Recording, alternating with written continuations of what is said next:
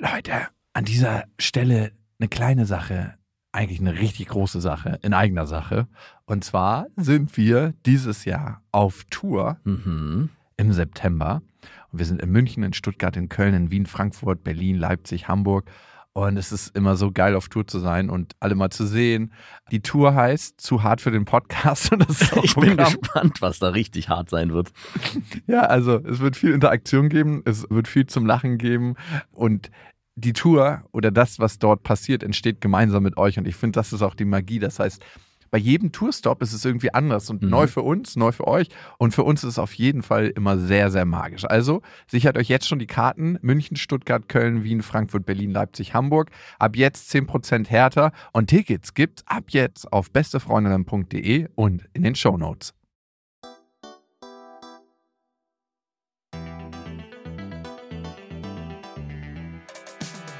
Beste Freundinnen, der ultra-ehrliche Männer-Podcast. Ohne fühlt sich's einfach besser an. Wenn wir Freunde wären, dann würdest du so einen Scheiß überhaupt nicht machen. Du machst uns alles kaputt, das Spiel. Ich kann mich auch unglaublich gut mit ihr unterhalten, aber sie bräuchte, sie bräuchte ihren Psychotherapeuten damit da, dabei. Könnte echt gut lügen, wirklich.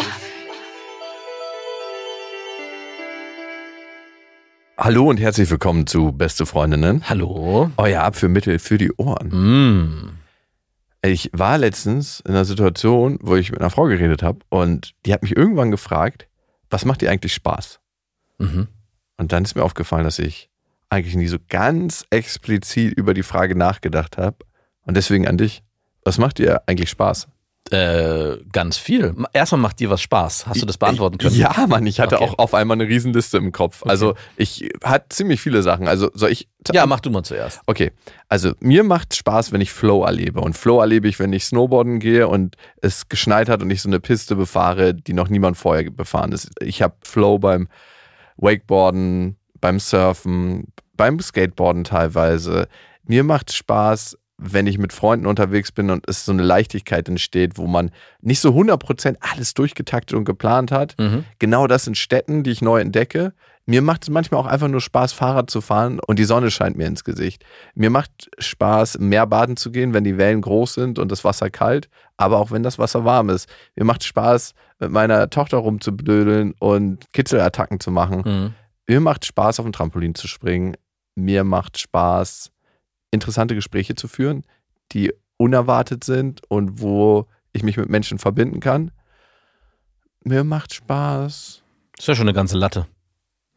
Ja, Und würde wahrscheinlich noch ewig weitergehen. ich finde das gar nicht so unwichtig, mal darüber nachzudenken, was einem Spaß macht. Ja, klar. Was macht dir denn Spaß?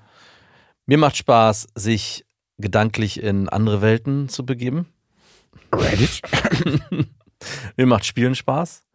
Mir macht Spaß, ich nenne es mal Theory Crafting, heißt es, ist auch im Spielkontext, also sich zu überlegen, wie funktionieren bestimmte Mechaniken ähm, und sich da drüber Gedanken zu machen, darüber auch zu diskutieren.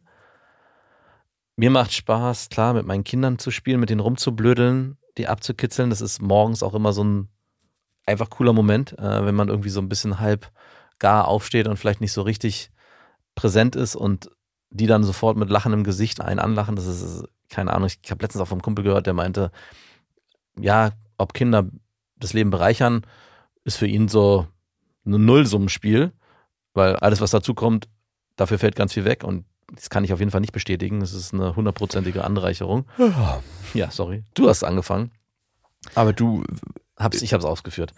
Ja, dieses, äh, diese, dieses Flow-Element, wenn Sachen, muss gar nicht so unbedingt im Sport sein, aber wenn sich Sachen organisch ergeben. Ich hatte ja letztens auch überlegt, ob ich so ein, diese Tattoo-Idee, die ich schon länger im Raum habe, also, oder das Thema Tattoo ist ja schon länger ein Thema, jetzt schon seit einem Jahr, glaube ich.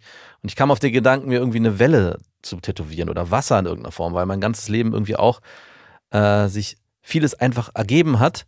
Also du würdest jetzt sagen, ich habe mich nicht proaktiv genug verhalten, aber in irgendeiner Form haben sich Dinge trotzdem entwickelt. Und ich habe durch Segeln auch ganz bewusst erlebt, dass man sich auf gar keinen Fall gegen den Wind stellen darf, sondern mit dem Wind segeln muss, sonst kommt man nicht voran.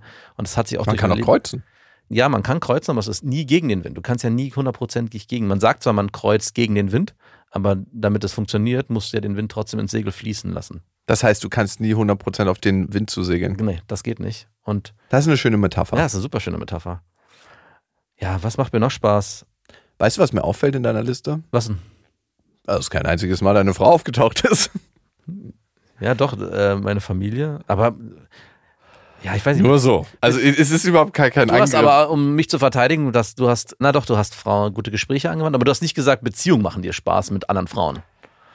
ja, Sex macht mir Spaß. Ja, Sex macht mir auch Spaß. Aber ist, ist das das Haupt, also ist Sex mittlerweile so, dass du sagst, es ist das, was dir am meisten Spaß macht von allem? Schon geil. Also, aber macht mir, es ist nicht auf meiner Nee. Py- Pyramide an der obersten Spitze, dass ich mir denke, ich finde fast bestimmte Momente vor dem Sex geiler und spaßiger als Sex als solches. Auf jeden Fall. Obwohl, letztens, ja, hatte ich ultra guten Sex und da dachte ich mir so, alter Schwede, schon lange nicht mehr. Ja, war gut, aber war es wirklich spaßig? Also habt ihr krass gelacht war geil. und gefeiert? Ja, genau, es war geil, aber es war nicht spaßig. Und wir reden ja von Spaß. Das ist schon so. Aber es macht doch dann auch Spaß. Und das Ja, Gefühl klar. danach, ich bin so hormontrunken dann. Also Mhm. es ist auf jeden Fall geil. Weißt du, was mir aufgefallen ist? Ich habe letztens mit einer Frau Backgammon das erste Mal gespielt. Ich kann Backgammon gar nicht. Du hast ein Spiel gespielt. Ja, genau. mein ganzes Leben war ja so auf Effizienz ausgerichtet bisher, dass ich mir das Spielen gar nicht so erlaubt habe, weil ich dachte, hey, in der Zeit könnte ich eigentlich was Sinnvolleres machen. Ja. Und es ist erschreckend zu sehen, wie viel ich durch die Leichtigkeit des Spiels, also klar habe ich irgendwie gerauft mich in meinem Leben oder Sport gemacht und Basketball gespielt oder Rugby oder Eishockey, das ist ja auch eine Form des Spiels. Ja. Ne? Aber es hat auch immer die Komponente, dass ich körperlich irgendwie Mehrwert davon habe. Mhm. Aber reines Spiel auf so einem Brett, ne, dann klappt man das wieder zu und dann ist alles verloren danach. Ja. Nur für den Moment, das habe ich nie gemacht. Und ich habe das gespielt und habe gedacht so, wie cool es ist, man, man spielt, dann unterhält man sich ein bisschen und es ist irgendwie so leicht auf eine bestimmte... Ja, ich weiß, hast du mir schon tausend Jahre erzählt. du schüttelst nur Du den bist wie Kopf. so, so ein Sechsjähriger, der zum ersten Mal das Spielen entdeckt. Wow. Ja, aber ich dachte mir so, was habe ich mir all die Jahre verboten irgendwie? Nicht so wirklich verboten, aber Nicht erlaubt, nicht zugestanden. nicht zugestanden, weil irgendwie war ich es nicht wert zu spielen und mir diese Freizeit zu gönnen, weil ich dachte, ich muss meine Zeit sinnvoller einsetzen. So, und jetzt kommt der nächste Schritt. bitte. Jetzt hast du eine Aufgabe. Wenn du das Spielen für dich entdeckt hast, musst du herausfinden, was für ein Spieler bist du. Backgammon ist ja ein Spiel, wo du rein Plättchen legst und wenig die Fantasie angeregt wird. Und das ist auch völlig okay. Was der Vorteil an Backgammon ist, dass du nebenbei dann Genau. richtig gut sprechen kannst Ja. und sich so ein leichter Dialog entwickelt. Und das finde ich hat gerade so, wenn man an manche Männer schwer rankommt oder auch an manche Frauen, dass man irgendwie eine andere Beschäftigung hat. Das ist so wie wenn man ein Kind ablenkt, bevor man die Spritze setzt. exakt. Oh, ein böses Beispiel. Nein, aber weißt du, was ich meine? Ja, natürlich Es schreiben uns ja so, so viele Frauen, dass ihre Männer nicht emotional zugänglich sind. Ne? Ja. Natürlich. Das löst so ein unangenehmes Gefühl bei denen aus. Das heißt, irgendwie was anderes machen, vielleicht mal eine Partie Backgammon und dann so ein bisschen sprechen, Ja. kann gar nicht so verkehrt sein. Genau. Und die Frage ist jetzt für dich, bist du jemand, der vor allem Spiele spielt wie Backgammon, ein Plättchenlegespiel, sagt man auch dazu, wo du dein, deinen Kopf in erster Linie ausschalten kannst und dich nur um die Mechanik des Spiels kümmerst, die du mehr oder weniger ernst betrachten kannst. Oder ob du sagst, hey, und das ist mein Feld, ich hasse solche Spiele wie Backgammon eigentlich, wo es eigentlich nur darum geht, irgendwie die Mechanik des Spiels zu verfolgen. Oder ob du sagst, hey, ich will mich in die Welt des Spiels hineinversetzen und dann dadurch meine Fantasie einregen lassen. Also bei mir geht es teilweise so weit, dass ich meine Mitspieler so krass aufrege, weil ich in jeder Situation, die dann passiert, mich so krass hineinversetzen will, dass ich auch bereit bin zu sterben, zu verlieren, einfach nur, damit es immersiv bleibt. Das macht für mich, wenn wir bei Spaß sind, auch den größten Reiz von Spielen aus. Niemals die vierte Wand beim Spiel durchbrechen. Exakt. Wann war das Spiel? Wann hast du Backgammon gespielt? Ist das gestern gewesen? Nee, vor Ah, okay. nicht so lange Ist es da seitdem nochmal vorgekommen? Nee. Okay.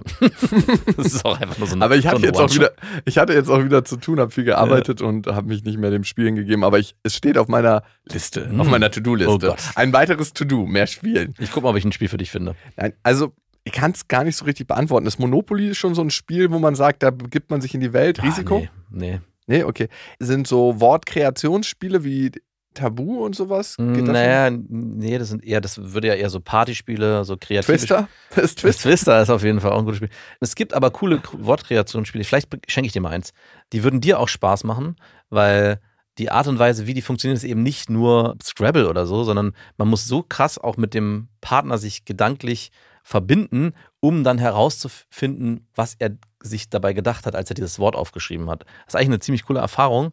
Er hat mich ein bisschen erinnert an die Geschichte, die du letztes Mal erzählt hast, dass du mit einer Freundin so ein Spiel hattest, hey, tanz für mich und du hast eine Gitarre gespielt, glaube ich, Und einen Song und gesungen. einen Song gesungen. Und ich glaube, ein ähnlicher Effekt passiert auch bei dem Spiel, wo du dich so stark mit dem anderen eigentlich verbinden musst, um zu verstehen, was er vielleicht hier versucht hat zu kreieren. Ich, ich schenke dir mal eins, ich kaufe dir eins. Okay, gut. Und es gibt ein richtig cooles Spiel, das habe ich überlegt, um Summer Office mitzubringen. Das hat mir letztens jemand gezeigt. Vielleicht ganz kurz mal Summer Office. Wir fahren immer mit unseren Mitarbeitern in die Ferien sozusagen und machen so ein Summer Camp, aber in einem Haus mit Mauern. Und das würde dir auch gefallen. Da geht es darum, das heißt Hitstar, äh, wird verbunden mit Spotify und man versucht, Songs zeitlich einzuordnen. Was dann passiert ist, dass alle sagen, ah, den kenne ich, fangen an mitzusingen und setzen dann die, das Datum hin. Dieses Einordnen wird eigentlich sekundär, aber die es- Erinnerung die Erinnerung und jeder, ah, dieser Song, klar, krass, cool. Was verbinde ich mit dem Lied? Ja. Was das würde dir auf jeden Fall gefallen. Du bist ja auch, was Musik angeht, gerade so ältere Songs finden da statt. Brian Adams äh, und wie sie alle heißen. Brian Adams ist auf jeden Fall nicht auf meiner Nee, ich Liste. weiß, aber es ist der einzige, der mir ein- gerade eingefallen ist. Guns N' Roses war ja so deins. Überhaupt nicht. Nickelback. ganz, ganz schlimm. Da Das sind genau deine Songs. da hast du auf jeden Fall meine Hassliste. ganz, Guns N' Roses, Brian Adams und Nickelback. Nickelback ist auch wirklich. Und Meat Love. Ja. Warte mal, wer könnte noch in diese hässliche Liste? Oh. Ich glaube, ich habe schon die übeln. Die haben so ein ganz widerliches Geschmäckle. Ich würde sogar sagen, Modern Talking ist fast noch besser, weil es so trashig ist, dass man dir noch was abgewinnen kann. Aber wenn Brian Adams losrührt, kann ich es einfach nicht ertragen. Ich finde Linkin Park passt auch. Oh ja, Ja. stimmt. Dann so ein bisschen Creed. Kenne ich gar nicht. Weiß Äh, Kid Rock. Oh ja. Oh Gott, Kid Rock, Gott, Rock. Oh, das ist, wenn du das heute anmachst, vollen Ernstes, wirst du von allen anderen angeguckt. Was denkst du dir dabei? Ja, manche haben es irgendwie.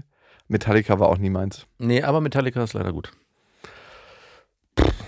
Ja, diskutabel, ne? Aber ich finde, Musik muss auch nicht gut sein, um irgendwie ihren Zweck zu erfüllen. Also, Nee, aber es gibt, glaube ich, schon auch, ja, ich will in die Diskussion jetzt gar nicht rein. Nee, ich auch nicht. Wir haben ja die Folge genannt, die Liebe des Lebens. Und wir haben eine Hörermail bekommen dazu Mhm. von einer Frau, die heißt Claudia. Und ich wollte einfach nur mal wissen, was du davon hältst. Ob du daran glaubst. Mich hat es ein bisschen stutzig gemacht. Sie hat geschrieben an beste at bestefreundinnen.de und sie schreibt: Hallo, ihr zwei. Ich bin Claudia 39 und habe zwei wunderbare Töchter. Ich bin bereits zweifach geschieden, etwas, worauf ich nicht stolz bin. Ich finde auch nichts Schlimmes dabei, irgendwie. Also, Könnte man sogar fast äh, so eine Hall of Fame langsam anfangen. So eine, so, so eine Sterne, die auf dem Weg zu ihrem so Sterne, die auf dem Weg zu ihrem Haus so rauskommen, so hier war mal der Matthias, hier war Bernd. Nee, ich würde ins Haus Bilder an die Wand hängen von den Ex-Männern mit so einer schwarzen Banderole so an der Ecke, wie man es bei Beerdigungen macht. Ah, okay. Von jedem Ex-Mann. Aber die leben ja im Haus weiter in Form der Töchter. Stimmt. Ja, die sind ja so auch nicht viel von deinem Vater, gib bitte könnte die auch- Banderole. Es könnte auch zu Missverständnissen führen, dass man denkt, huch, wieso sterben hier die ganzen Ex-Männer weg? ist nicht, also fördert nicht so richtig das Dating-Game, ne? Nee, das ist, ich bin in dem Nest einer schwarzen Witwe gelandet. Okay, ich hatte seit meiner Kindheit große Verlustängste. Meine Eltern trennten sich, als ich vier war. Meine Mutter hatte einen neuen Partner, mit dem sie heute noch zusammen ist. Liebe und Anerkennung habe ich bei ihnen selten bekommen. Sie selbst war sich das Wichtigste. Meine Schwester und ich als Altlass, sie hat es nie so gesagt, aber es fühlte sich so an. Ich schlitterte so durchs Leben, traf Mann 1 und heiratete, weil ich schwanger war, Trennung und Scheidung nach drei Jahren. Mann 2 aus Liebe geheiratet, wir bekamen eine gemeinsame Tochter und alles schien perfekt. Wir haben Haus- jetzt drei Kinder, ne? Nee, Mann eins, ein Kind, drei Jahre, dann Scheidung, Mann zwei, ein Kind, gemeinsame Tochter wieder, ne? Mhm. Haus, Kind, Hund, Garten. Also Mhm. zwei Kinder von zwei Männern. Mhm. Und alles war perfekt. Sie lebt quasi jetzt gerade dein Leben. Ja. Aber es kam anders. Meine Mutter wurde schwer krebskrank. Mein zweiter Mann ging zur selben Zeit zur Bundeswehr und war ab da nicht mehr verfügbar. Oder nur noch am Wochenende. Trennung und Scheidung nach acht Jahren. Danach hatte ich lange Panikattacken und verfiel in eine Depression, aus der ich irgendwie wieder rauskam. Ein Dank geht an meine liebe Freundin Julia. Julia, Grüße gehen raus. Es folgten mehrere Männerbekanntschaften. Nie wollte ich mich richtig einlassen. Sobald es zu eng wurde, beendete ich es und suchte einen anderen. Hatte eine On-Off-Beziehung. Ich wusste, was ich wollte, aber ich fand es einfach nicht. Bis ich mich entschied, endlich den Jakobsweg zu hören. Bullshit. Jakobsweg zu gehen. Sorry, ich habe mich verlesen. Alleine. Jakobsweg. Nach eingehender Planung bemühte ich mich um das nötigste Equipment. Schaute hier und da, bei Kleinanzeigen wollte ich ein Poncho kaufen. Was ich auch tat. Ein sehr freundlicher Verkäufer, wir schrieben etwas hin und her und ich erzählte ihm den Hintergrund meines Kaufs. Er hatte eine ähnliche Geschichte. So kam es, dass er mir seine Handynummer schickte. Als das Paket bei mir ankam, lag der Poncho ordentlich verpackt mit einem kleinen Zettel sowie drei Bonbons drin.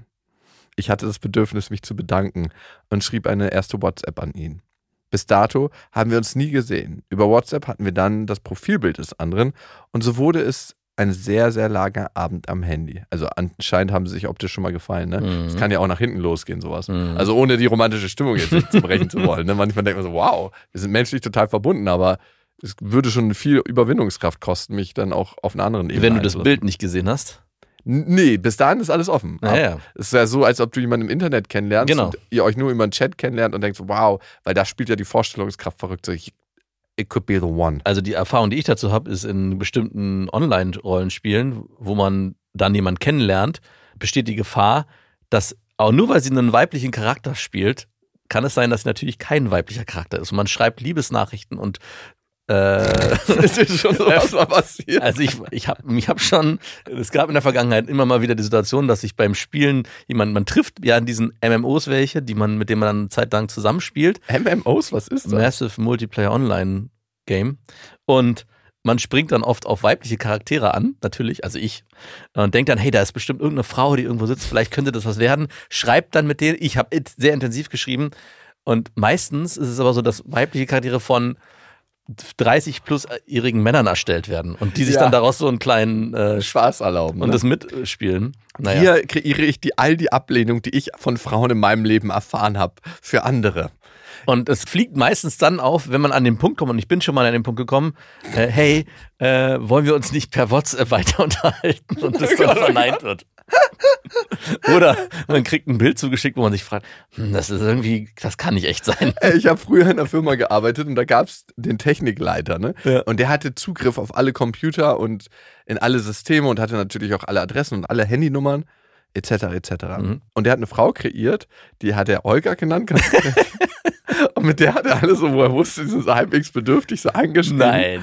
Und hat per WhatsApp dann auch die zugetextet und er hatte so wahrscheinlich, der hat, ich weiß nicht, wie er das gemacht hat mit seiner Arbeit, ich glaube, der hat so semi viel gearbeitet, hat er immer mit seinem Computer gesessen und dann, ich habe auch teilweise die Chats gesehen. Aber wurdest du auch angeschrieben? ich wurde nicht Du wirktest nicht bedürftig. Ich weiß nicht, warum er mich nicht angeschrieben hat, aber er hätte mich auch nicht anschreiben können, weil er mich ja eingeweiht hat. Du warst Und einer. es war teilweise so, also es war traurig und lustig zugleich, Ja. weil er halt so richtige Beziehungsarbeit geleistet hat da, ne? Er hatte zu so vielen bei der Arbeit eine Beziehung über diese Olga.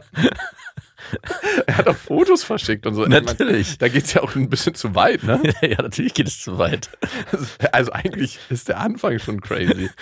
Aber Respekt für das Rollenspiel, was er dort betrieben hat. Ist- Also ist auch ein Spieler. ja, natürlich ist ein ist ein Spieler. Spieler. Der ist eher Variante, ich will mich hineinversetzen und das immer, soll sich immersiv anfühlen. ist ein immersiver Spieler mit seinen Kollegen. Und ein, irgendwann waren manche total durstig nach einem Treffen. Natürlich. Und er musste es dann immer wieder verschieben. Und Oh, das wird immer schlimmer. Wahrscheinlich hat er sich auch wahnsinnig begehrt gefühlt durch die gespielte Olga. Ich glaube, was vor allem entsteht, ist ein krasses Machtgefühl. Ja, stimmt. und Gefühl äh, von Kontrolle auch. Genau, und das Schlimme ist bei der Person, so ein bisschen habe ich es ja miterlebt, die irgendwann checkt, Moment mal, ich schreibe hier wahrscheinlich gar nicht mit meiner Traumfrau oder mit der Vorstellung, Bitter. sondern ich schreibe hier mit einem Typen. Alles, was in der Vergangenheit passiert ist, die ganzen Gedanken, Träume, Wünsche, die du da reininterpretiert hast, werden auf einmal, kriegen dann so ein richtig widerliches Geschmäckle. Ja, Verarschung ist die kleine Schwester von Betrug. ja auf jeden Fall. Ich habe mich sehr betrogen gefühlt. Okay. Vor allem habe ich mich von mir selber betrogen gefühlt. Das ist eigentlich das schlimmste Gefühl an der ganzen Geschichte, dass man, man verurteilt sich so krass selber dafür, dass man da nicht früher drauf gekommen ist, dass es nicht echt ist. Weil man, es nagt schon so ein bisschen ein, an einem die ganze Zeit, ist das wirklich echt? Und man versucht auch über bestimmte Fragen herauszufinden, ob die Person am anderen Ende wirklich echt ist. Ja, eine Und Freundin. das werden deine Kollegen auch gemacht haben. Die werden versucht haben, herauszufinden, ob sie echt ist. Und deswegen hat er dann auch irgendwann Fotos geschickt, weil er in die Bedrulle kam. Diese ganzen, das hat sich irgendwann verselbstständigt. Er war, er war nur so kurz davor der Geschlechtsumwandlung. mein Name ist nicht mehr Holger, ich heiße Olga. Ich bin, Tech ich bin Technikerin. Geschlechtsangleichung übrigens. Entschuldigung. Aber ist es denn eine Umwandlung, wenn er es eigentlich nicht so richtig freiwillig macht und eigentlich sich mit seinem Geschlecht identifiziert, was er gerade hat? Da müssten wir Holger oder Olga fragen. Ja. Okay, kommen wir zurück zur Hörermail. Und jetzt die Frage, ob das alles eine Illusion ist, die da gleich zusammenbricht. Mhm. Und die haben sich dann halt per WhatsApp unterhalten, haben die Profilbilder gesehen. Noch ist alles identisch mit der Geschichte zu Olga. Und haben dann gesagt, sie äh, telefonieren. Mhm. Und das haben sie an einem Abend gemacht und da hätte Olga Probleme gehabt, aber technisch versiert war er ja. Er hätte sich einen Stimmdecoder Ja. aufsetzen können. Mhm. Und die haben das mehrere Abende gemacht, Tage und Wochen. Bis wir uns entschlossen, dass wir uns treffen wollen. Er kam aus Essen und ich aus Hannover, was etwas Organisation erforderte. What? In fucking Auto setzen, aufeinander fahren oder äh, notfalls zum Fahrrad oder notfalls zu Fuß. Ja. Ey, ich bin für eine Frau nach Finnland gefahren, die ich nicht Stimmt. Geflogen, oder? geflogen. Okay, was wir dann auch getan haben, tata, Überraschung, seitdem sind wir ein Paar. Oh. Ich möchte behaupten, die Liebe meines Lebens gefunden zu haben. Ich habe sie gesucht ohne Ende und als ich nicht mehr daran glaubte, traf ich ihn durch mein Vorhaben, den Jakobsweg zu gehen. Das alles ist gerade mal ein halbes Jahr her. Wir ziehen in drei Monaten zusammen und ich bin unendlich dankbar. Was ich sagen möchte ist, es ist wirklich so. Wenn man nicht mehr daran glaubt, passiert es. Einfach so. Durch einen Poncho-Kauf traf ich die Liebe meines Lebens. Und der Poncho wurde übrigens bis heute nie angezogen oder ausprobiert. Das ist schade. Das ist ja wirklich schade. Also, Schöne Geschichte. bis auf das Ende, dass der Poncho halt Ja, nicht den, ausgezogen den hätte ich gern. Also, ich sag mal, der Pessimist findet natürlich gleich einen Angriffspunkt. Welchen denn? Wie lange sind die jetzt zusammen? Oh, stimmt. Hast du nicht aufgepasst, ne? Nee. Du glaubst zu sehr an die große Liebe. Ja. Ja, da warst du kurz nicht aufmerksam, ne? Die kennen sich jetzt ein halbes Jahr erst. Ja, aber es ist die Liebe des Lebens, die da aufeinander geprasselt ist. Kann man das nicht erst sagen, wenn man das Leben miteinander gelebt hat? Das tun sie ja jetzt. Oder? Tun sie es? Ja, aber kann man sagen, du bist die Liebe meines Lebens nach einem halben Jahr? Darf Äh, Ich glaube, das machen die meisten, die das Gefühl haben, sie haben die Liebe ihres Lebens gefunden. Vor allem nach einem halben Jahr. Um dann nach drei Jahren festzustellen, huch, was haben wir damals nur gesagt. Aber bei manchen hält's und bleibt's. Hast du irgendwann mal deiner Frau gesagt, du bist die Liebe meines Lebens? Hm, nee. Würdest du es machen? Würde ich das machen? Ja. Hör auf. Jetzt ehrlich. Puh, das ist eine schwierige Frage, weil ich nicht Du- so richtig an die Liebe des Lebens mehr glaube. Du organisierst mein Leben, das liebe ich.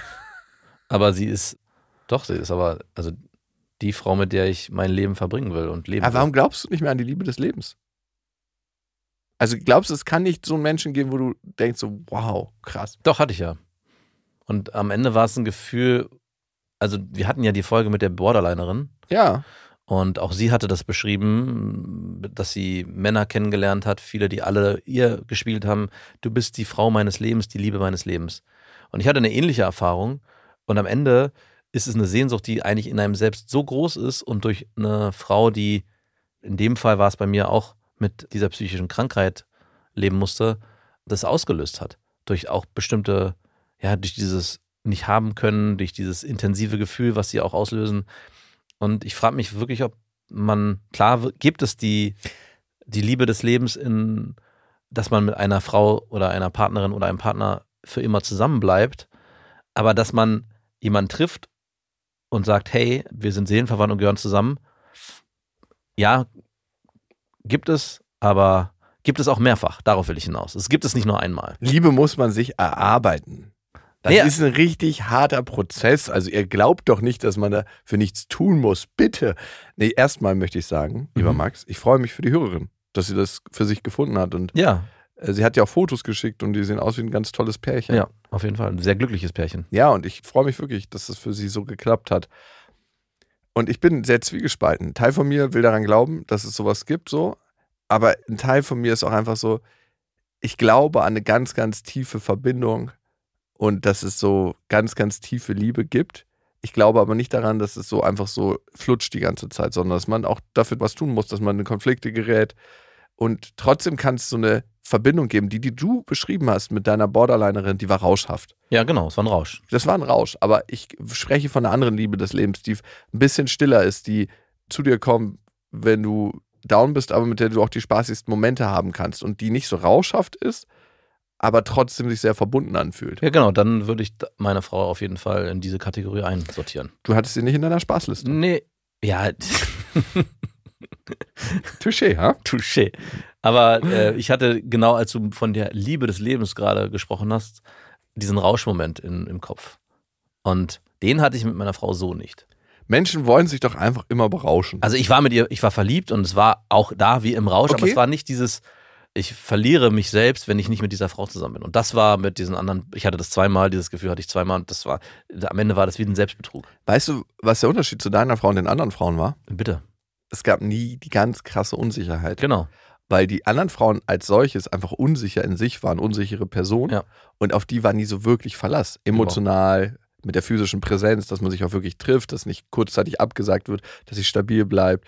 Und mit deiner Frau und was man auf jeden Fall ohne Zweifel über sie sagen kann, wahnsinnig verlässlich. Ja, Also ich glaube, sie ist so eine der verlässlichsten Menschen, die ich kenne. das ist einfach nur erschreckend. Killt aber auch ein bisschen das Gefühl von Verliebtsein. Hm, ja, am Anfang nicht. Und jetzt ja, brauche ich es nicht mehr. Aber warst du genauso verliebt wie in die anderen Frauen? Ich war, ja, also ich war nicht in diesem Ra- Rauschtaumel. Warst du genau Ist genauso, man soll ja, der, wie sagt man, der Vergleich ist der Tod von Freude? Ja. Und von daher würde ich das ungern vergleichen wollen. Mit jeder Frau hat sich es anders angefühlt. Hast Und- gar keinen Bock auf den Stress zu Hause heute, ne? Nö, den, den Stress, den tue ich mir gerne an. Das gibt keinen Stress in der Form mehr. Dafür ist die Beziehung zu stabil. Dass der böse Jakob dort nicht von Mhm. außen mit seinem Feuerhaken immer wieder reingehen kann. Aber diese super krasse Verlässlichkeit ist oft auch Streitthema, weil es führt halt dazu, dass wir zu Terminen und generell immer eine Viertelstunde zu früh hingehen. Und ich bin eher jemand, der sagt, hey, wenn wir da pünktlich oder fünf Minuten später ankommen, ist auch noch okay. Und das ist so, also ich bin lieber jemand, der pünktlich oder fünf Minuten später als eine halbe Stunde vorher aufschlägt. Alter, eine halbe Und- Stunde vorher. Ja, Ey, wie, wie ist- viele Stunden vorher seid ihr am Flughafen? Äh, Das willst du gar nicht wissen. Aber da bin ich am Kämpfen, dass es nicht zu früh Aber der Kampf dauert ja auch lange. Ja. Das heißt, eigentlich könntest du den Kampf sparen, einfach hinfahren und dann in- eine entspannte Zeit da haben. Ja, auf jeden Fall. Ich mag beides nicht. Ne? Es gibt ja so Leute, die kommen so kurz vor knapp und dann muss nur eine Sache schief gehen am Flughafen, dann bist du so, okay, du kannst nicht mehr mitfliegen oder bei irgendwelchen anderen Reisen. Ne? Ja. Und dann gibt es die Leute, die kommen wirklich einfach so überpünktlich, dass man so zweieinhalb Stunden am Gate wartet. Und dann gibt es natürlich erfahrungsgemäß eine Verspätung vom Flieger. Genau. Und dann, hä- hätten wir mal. nee, mein allerliebstes Szenario ist immer, ah, heute komme ich mal ein bisschen früher zu einer Fernreise. Mhm. Und es ist auch notwendig, weil alles so voll ist und ich wäre sonst, hätte ich es verpasst. Ja. Und dann komme ich an anderen Tagen wieder so kurz vor knapp und alles flutscht. Ja. Das sind meine liebsten Szenarien. Ja. Aber ich, ich warte nicht so gerne. Nee, ich warte auch überhaupt nicht gern. Aber du bist jemand, der knapper kommt als ich, glaube ich, ne? Hm, Nee, ich glaube, also bei Flughäfen bin ich immer erstaunt, wie knapp du zum Flughafen willst. Wir sind jetzt ein paar Mal geflogen. Ich wäre eine halbe Stunde vorher losgefahren. Ja? Mhm. Aber du bist auch bewanderter im Fliegen. So Von daher, ich bin da noch ein bisschen unsicher. Das ist ja nicht so mein Gebiet. Ich fliege auch nicht so oft. Öfters als ich. Ja, aber ich versuche es zu vermeiden. Was alle mal so über sich behaupten und dann trotzdem weiterfliegen. Kriege ich hier mit meiner Vielfliegerkarte eigentlich Rabatt? Du Max, wir haben heute so ein bisschen reifere Sendung. Eine reifere Sendung, wie sich das anhört, ey. War nichts gegen reif. reif Nein, aber das ist reifere Sendung. Das sind zwei Wörter, die wirklich. Sendung passt aber auch zu, zu reif. ja, eben. Ach geil, ey, das, das war so ein Automatismus in mir. Bei reifer Sendung fällt mir ein, ich hatte einen Onkel, der hatte so, so einen Keller, das ist so ein Überbleibsel von früher. Ja. Den hatte man, wenn man so eine Laube hatte. Das war eigentlich so ein Erdloch und da hast du so deine ganzen Vorräte. Ge das war so ein Deckel und dann gab es wie so ein Betonloch, wo du reingegangen bist. Dann gab es so viele Regale da drin und es war im Sommer halt schön kühl. Mhm. Anstatt einem Kühlschrank hast du da so deine eingemachten Quitten und so Ja, gelagert. super. Ne? Und der hatte auch irgendwie so eine Art Obstschnaps, den er da gelagert Mhm. hat. Und da bin ich öfter mal rangegangen. Und das erinnert mich immer an reifere. Und du hast den getrunken, diesen Obstschnaps? Ja, Ah, einfach so oder mit Kumpels? nö. Ähm, als Kind mal ein bisschen allein. Ich habe nicht viel davon getrunken. Ich habe mehr so daran genascht. Und Mhm. ge- Ich weiß gar nicht, warum mir es geschmeckt hat, weil Brände schmecken ja eigentlich Nee, überhaupt es war nicht. aber verboten und das hat den Reiz ausgemacht. Ich habe einfach dadurch diese Familienfeiern ausgehalten. Mm, die furchtbaren. Und es gab mir so ein leichtes Gefühl, wenn ich dann mit allen baden gegangen bin. Ich habe mich immer weggeknallt. Ich weiß ja nicht, was ihr macht, aber nein. Ich weiß nicht, was es war, was mich daran gereizt hat, aber irgendwas hat mich gereizt. Okay, zurück äh, zur Reife.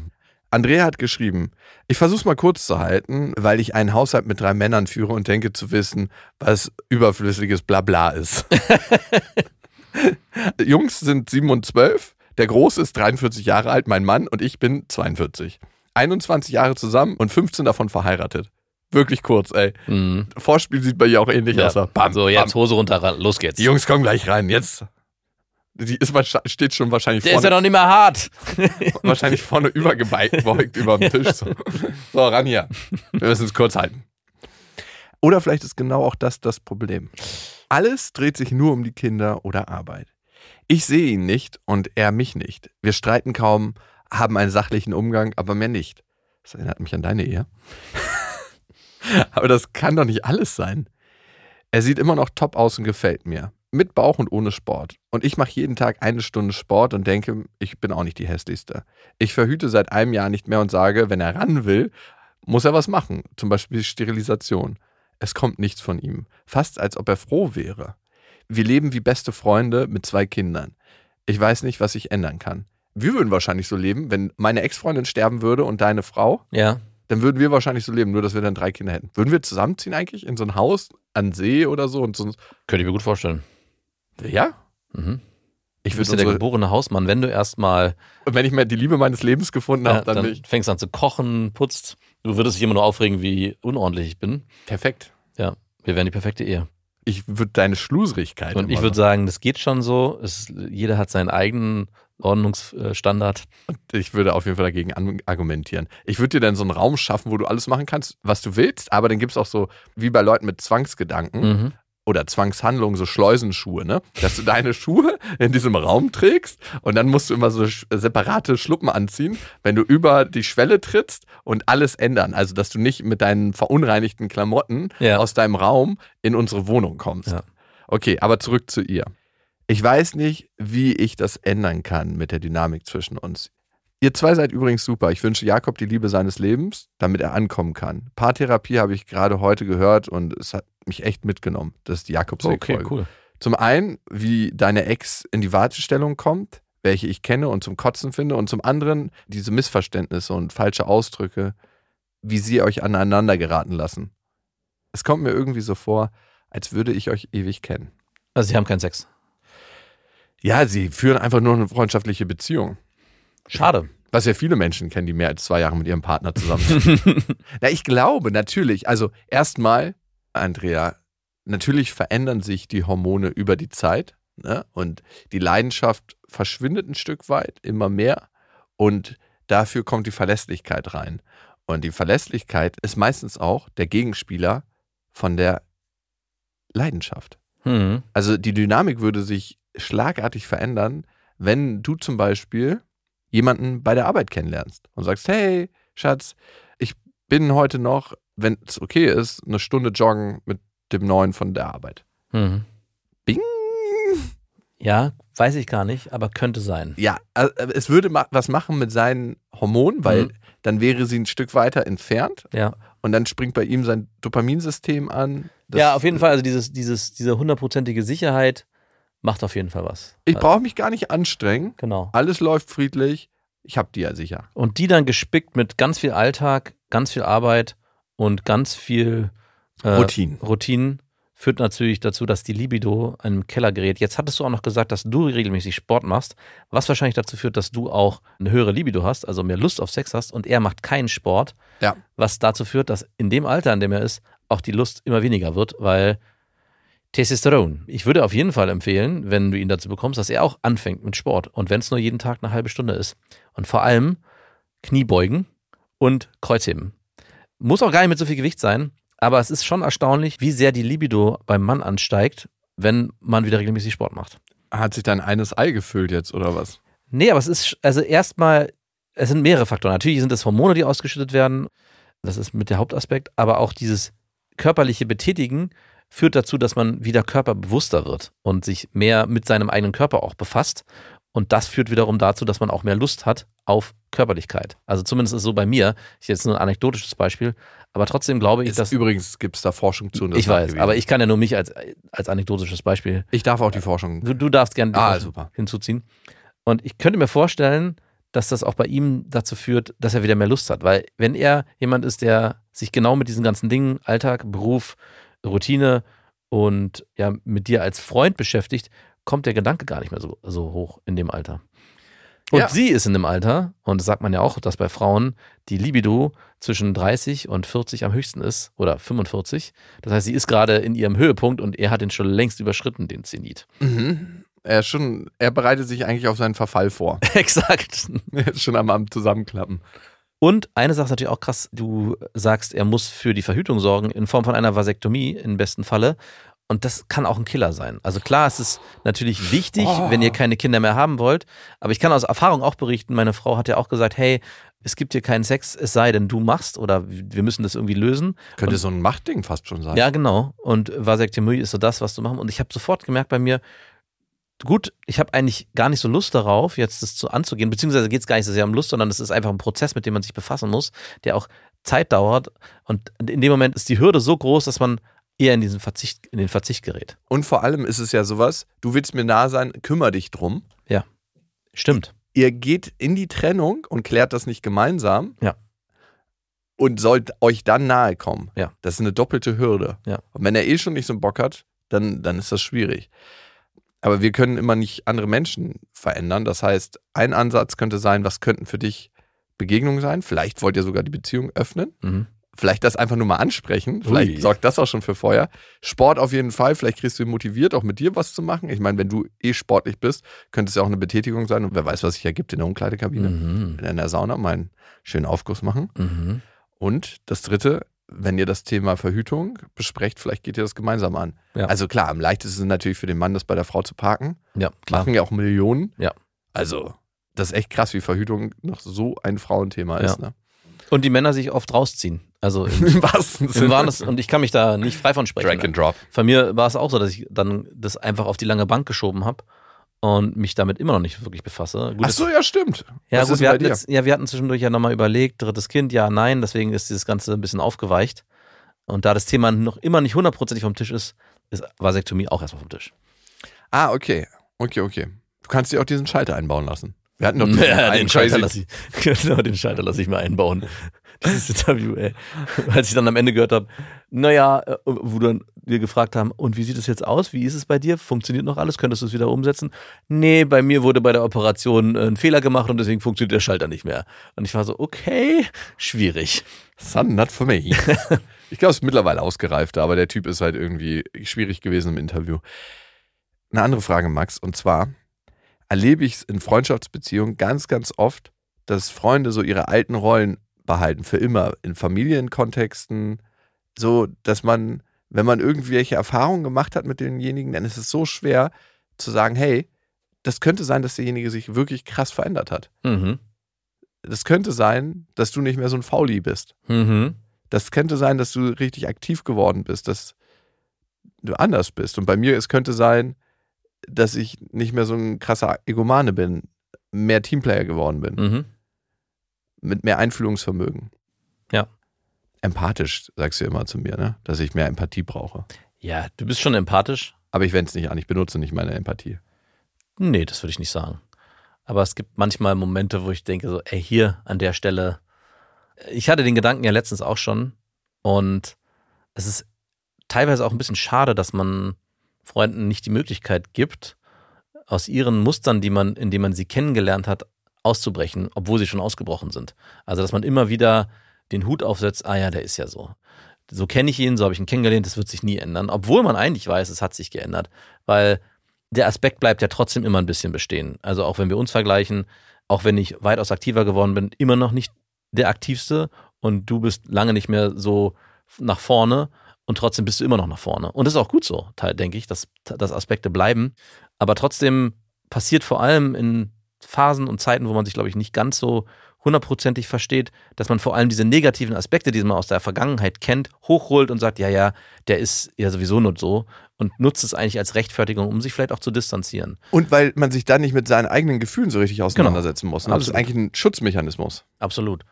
Und ja, ich frage mich auch, wie man aus solchen Mustern auch ausbrechen kann oder es schafft, dem anderen auch einfach gewähren zu lassen und zu akzeptieren, dass er sich verändert hat. Und trotzdem auch wertschätzt, dass die Eigenschaften, die er ursprünglich mitbringt, auch wichtig sind und ihn auch als Mensch ausmachen.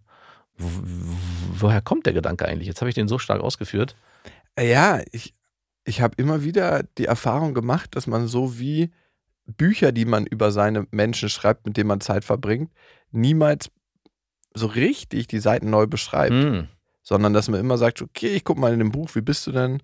Also, dass man den Menschen immer durch die Brille der Vergangenheit betrachtet. Ja, aber das hat wahrscheinlich auch damit zu tun, wie man sich kennengelernt hat, um uns auch nochmal als Beispiel zu nehmen. Wir haben uns ja auch in, in der Vergangenheit kennengelernt, so wie wir damals waren. Und dieser Aspekt, der trägt sich ja auch noch in die aktuelle Freundschaft. Also ich glaube und würde es fest behaupten, dass ich Leute, die ich heute kennenlerne, dass ich die anders kennenlerne und die mich anders wahrnehme, als du mich vor 15, 20 Jahren wahrgenommen hast. Wahrscheinlich muss man das als so ein Kontinuum sehen, Ja. wo man draufzahlt. Das heißt, ich habe dich über zehn Jahre so kennengelernt Ja. ne? und jetzt müsstest du weitere zehn Jahre der. Veränderung auf diesen Berg schieben, bis ich irgendwann sage, ja, die Waage ist ausgeglichen und ich kann, kann umkippen und ich kann dich endlich anders wahrnehmen. Ja. Oh Gott, das wäre ja mühselig. Das wäre total mühselig. Und Beziehungen, und du hast mich auch mal die Frage gestellt, sind, führen wir eine Freundschaft? Und ich meinte, wir führen eine Beziehung. Und ich glaube, in der Beziehung ist es auch gerade so, dass diese Aspekte aus der Vergangenheit nie ganz verschwinden, weil man sich ja auch aufgrund dieser Aspekte kennengelernt hat und auch wertschätzen gelernt hat. Ich, natürlich nerven einen immer wieder diese Aspekte. Auch bei meiner Frau gibt es Dinge, die ich ihr sehr an ihr schätze, aber die mich auch sehr an ihr nerven. Das ist zum Beispiel dieses super zuverlässige, immer überkorrekte. Das sind Sachen, die ich an ihr liebe, aber in Stresssituationen oder in, in Situationen, wo es mir extrem auffällt, sind es auch Sachen, die mich krass stören, die so weit weg von mir sind, dass ich mich frage, wie kann ich eigentlich mit dieser Frau zusammen sein, wenn wir so unterschiedlich sind in diesem Bereich. Aber Ja. es macht diese Beziehung auch aus. Und ich glaube, Dein Leben würde gar nicht laufen, glaube ich. mein, Doch, Leben, mein Leben würde ganz anders laufen, auf jeden Fall. Und das ist auch gut so, dass sich das verändert hat. Und ich glaube auch für sie. Also das Für mich auch. Ja. Ich profitiere ja du auch. profitierst auch von, ja. auf jeden Fall. Und das ist auch sehr angenehm. Es ist so ein bisschen wie im Urlaub sein. All-inclusive Urlaub. Genau. Es gibt jemanden, der kümmert sich um alles. Und man hat manchmal so, es nagt manchmal so an einem. Ey, was wäre, wenn ich doch einen Abenteuerurlaub machen würde? Ja, genau. Ah, Mann, ich, warum machen wir Warum haben wir eigentlich den ganzen Tag schon durchgeplant? das? genau. ja? Ja. Und bei mir ist so, ist gar nichts geplant. Wir waren im Campingurlaub und jeder Tag, ja, die ganze Woche war durchgeplant. Horror. Ey, Und- für mich ist es Horror. Es, Es gibt eigentlich nur zwei Lager von Menschen. Die, die eigentlich alles durchplanen. Das mache ich beruflich schon mehr. Oder die, die sagen, hey, Urlaub ist Freiheit. Urlaub ist Entdecken, Spiel, Spaß, Leichtigkeit. Und die kriegst du natürlich auch hin, wenn du planst, aber die kriegst du auch, finde ich, hin mit Müßiggang und nicht planen und gucken, was der Tag bringt. Ja, wobei, also es gibt schon noch Bereiche, wo Spontanität sein darf. Wir haben hier eine Freifläche von 22 Minuten. Wir könnten uns jetzt entscheiden. Aber mit Kindern macht es auch schon Sinn, Dinge zu planen, wie Freizeitpark, Ja, bla bla erzähl bla. mir das bei beste. Vaterfreuden. Genau, gute Idee. Machen wir eine Camperfolge. Boah, bitte nicht. Und bei Spotify gibt es ja die Möglichkeit, ein kleines Rating zu machen. Und uns interessiert das mal. Seid ihr eher die spontanen im Urlaub? Also die, die sagen, hey, ich plane eigentlich nichts vor? Oder seid ihr die, wo Tag 6 schon vorgeplant ist? Also Planer oder verplant im Mhm. Urlaub? Was seid ihr? Da haben wir eine Umfrage für euch vorbereitet. Und bei Apple und bei Spotify könnt ihr diesen Podcast abonnieren. Weiterempfehlen könnt ihr ihn über alle Plattformen. Darüber freuen wir uns sehr. Und vor allem persönlich. Und persönlich weiterempfehlen. Jo. Wir hoffen, wir hören uns beim nächsten Mal. Bis dahin. Wir wünschen euch was. Das war Beste Freundinnen, eine Produktion von Auf die Ohren. Damit ist die Show beendet.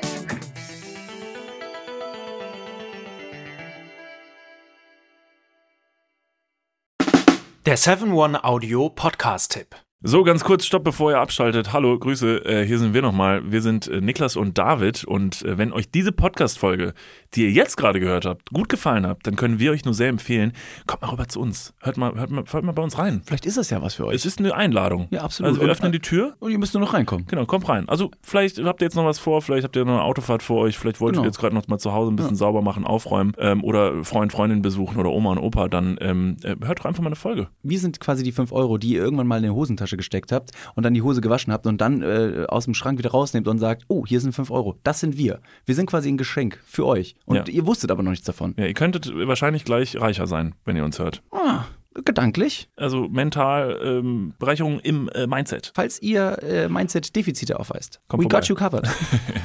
Wir gleichen das aus. Also bis gleich. Dudes, der Podcast, überall und auf allen Podcast-Plattformen.